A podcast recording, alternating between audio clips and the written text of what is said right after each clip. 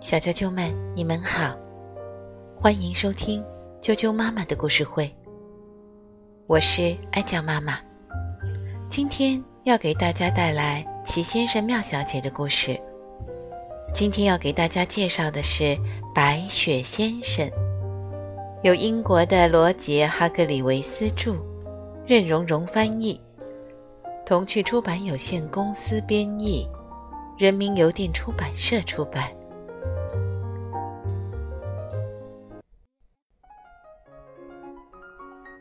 白雪先生，在圣诞节来临的两天前，开始下雪了。雪下啊下啊，下了整整一晚上。铺天盖地的雪花，又大又白又软，把整个世界都覆盖了。天亮的时候，人们看到那么多雪，都惊呆了。房子、树木、道路和田野，全都被雪覆盖了。白雪就像一块巨大的白毛毯，轻轻地盖住了一切。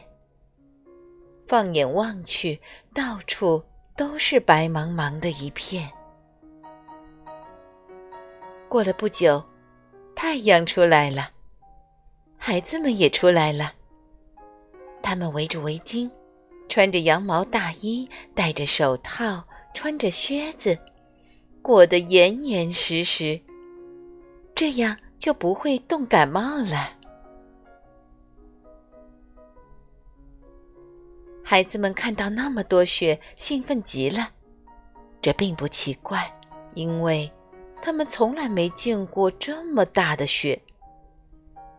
有些孩子坐上雪橇，顺着山坡往下滑；没有雪橇的孩子就互相扔雪球玩。有一个小男孩竟然做了一个和自己一样大的雪球。还有一些孩子堆起了雪人。平安夜来了。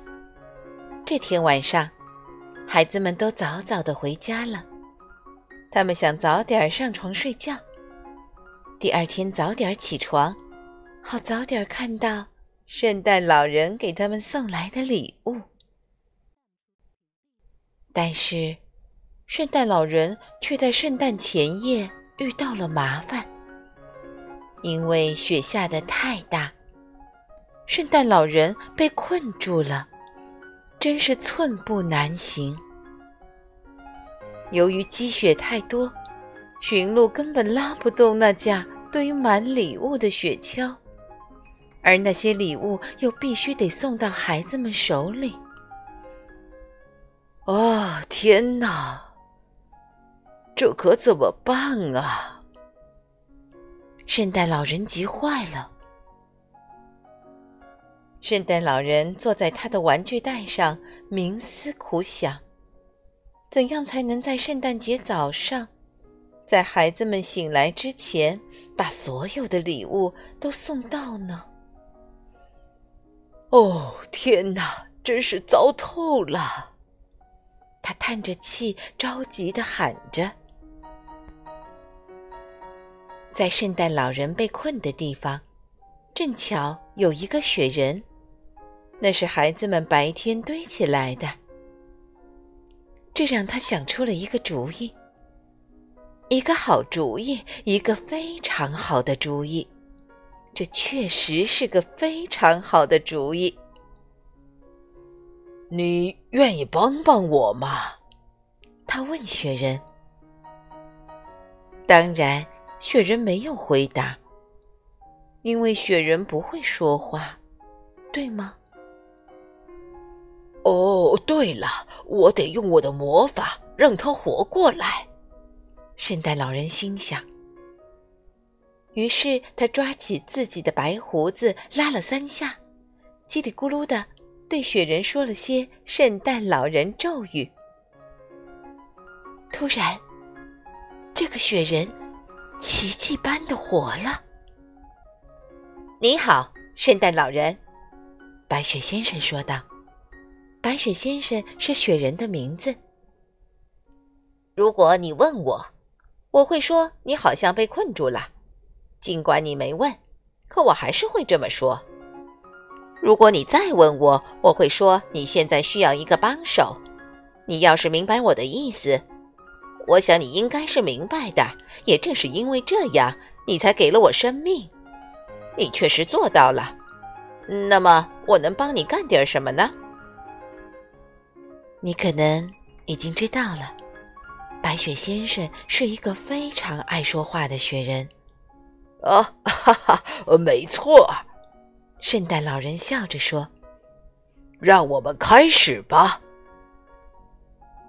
说干就干，白雪先生使劲推圣诞老人的雪橇，他们终于离开了那个被困的地方。然后他们分好了工。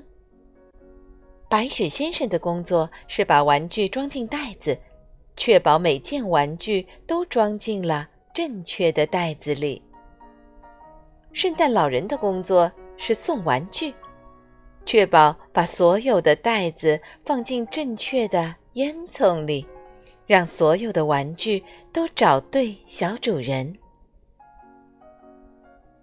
白雪先生和圣诞老人让苏珊收到了他想要的泰迪熊。白雪先生和圣诞老人让彼得收到了他喜欢的小火车。白雪先生和圣诞老人让约翰收到了他梦寐以求的小猪存钱罐。白雪先生和圣诞老人。还让小简收到了他在洗澡时爱玩的、会吱吱叫的粉红色小象。一阵忙碌之后，他们突然发现，工作已经完成了。非常感谢你，帮我把所有要送给男孩子的玩具都送到了男孩子身边。圣诞老人握着白雪先生的手说。别忘了，我还把所有要送给女孩子的玩具送到了女孩子的身边。白雪先生也握着圣诞老人的手说：“现在我就要把你变回雪人了。再次感谢你，再见。”圣诞老人说：“给您帮忙是我的荣幸。”白雪先生笑着说。你知道吗？自从那个圣诞节以后，圣诞老人每年都会找一个雪人来帮助他。所以，下次你在堆雪人的时候，最好把雪人堆得结结实实的，因为有人可能需要你的雪人助他一臂之力。你知道这个人是谁，对吧？